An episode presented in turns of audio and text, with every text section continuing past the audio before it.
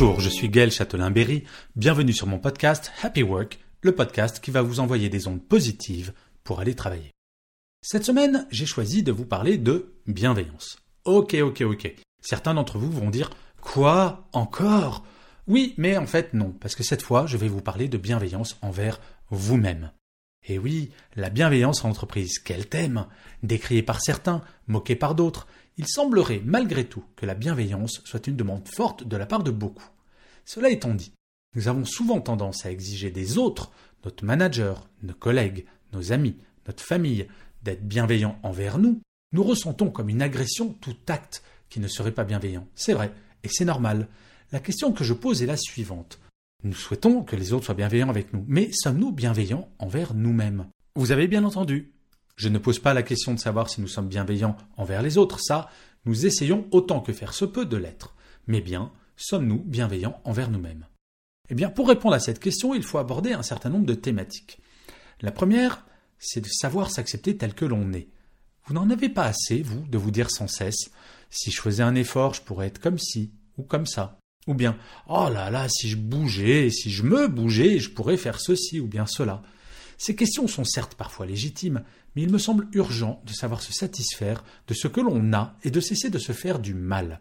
Être bienveillant envers soi-même, c'est regarder en arrière le chemin parcouru et se dire qu'au final, eh, franchement, on n'est pas si naze que ça. Tout nous met la pression. Les médias, les journaux féminins ou masculins un mois avant l'été, l'entreprise, la société qui nous explique qu'idéalement, il faudrait être ultra performant en tant que professionnel et bien entendu un père et une mère exemplaires.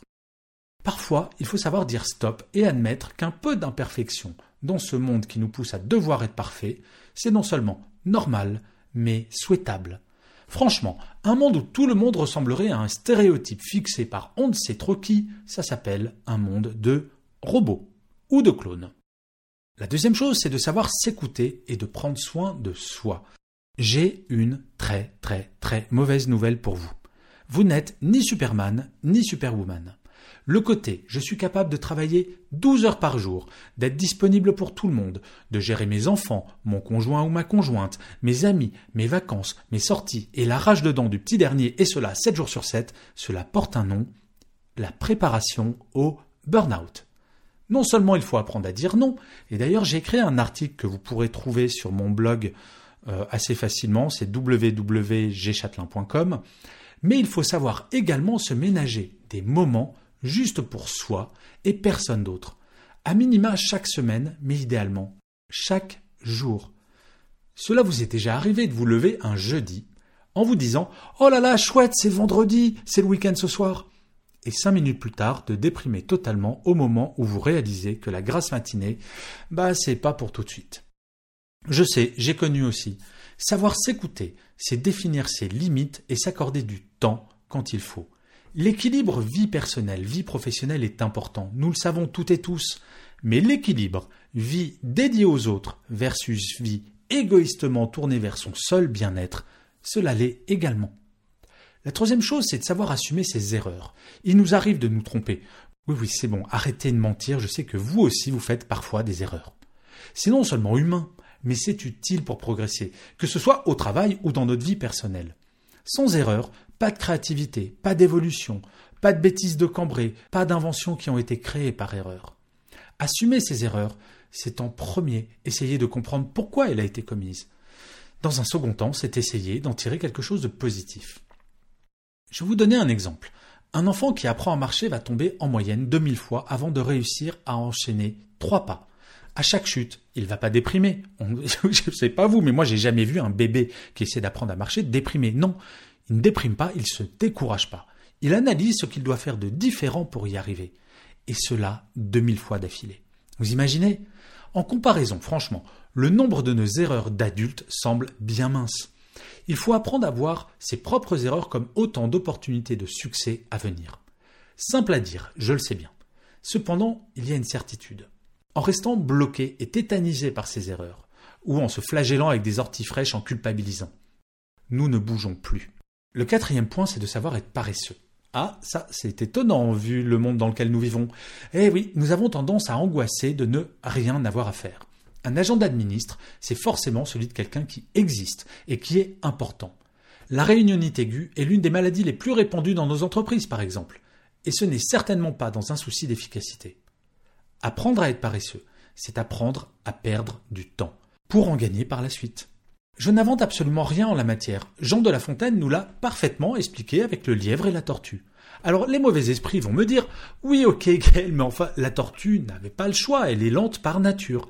Euh, excusez-moi si vous pensez ça, moi je ne vais pas vous parler de la tortue, je vais vous parler du lièvre, qui court tout le temps, tout le temps, comme nous savons le faire.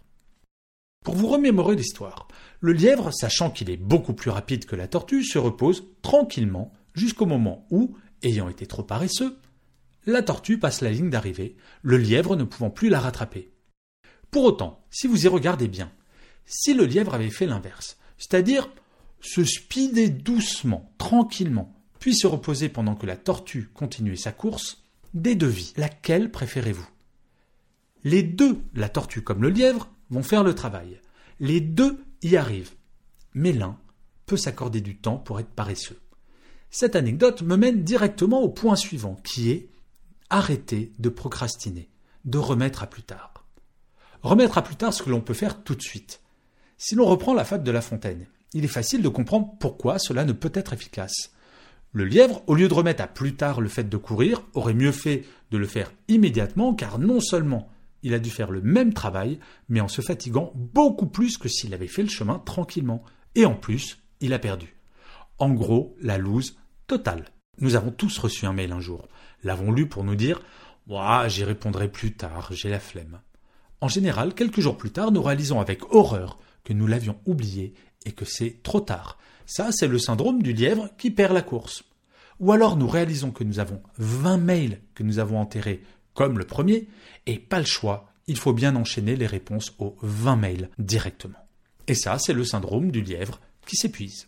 En conclusion, oui, nous avons tous et toutes à gagner à nous comporter avec bienveillance envers nous-mêmes.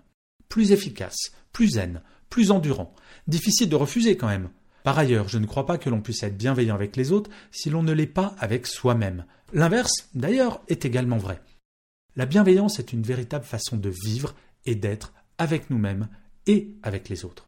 Et je finirai cet épisode comme d'habitude par une citation.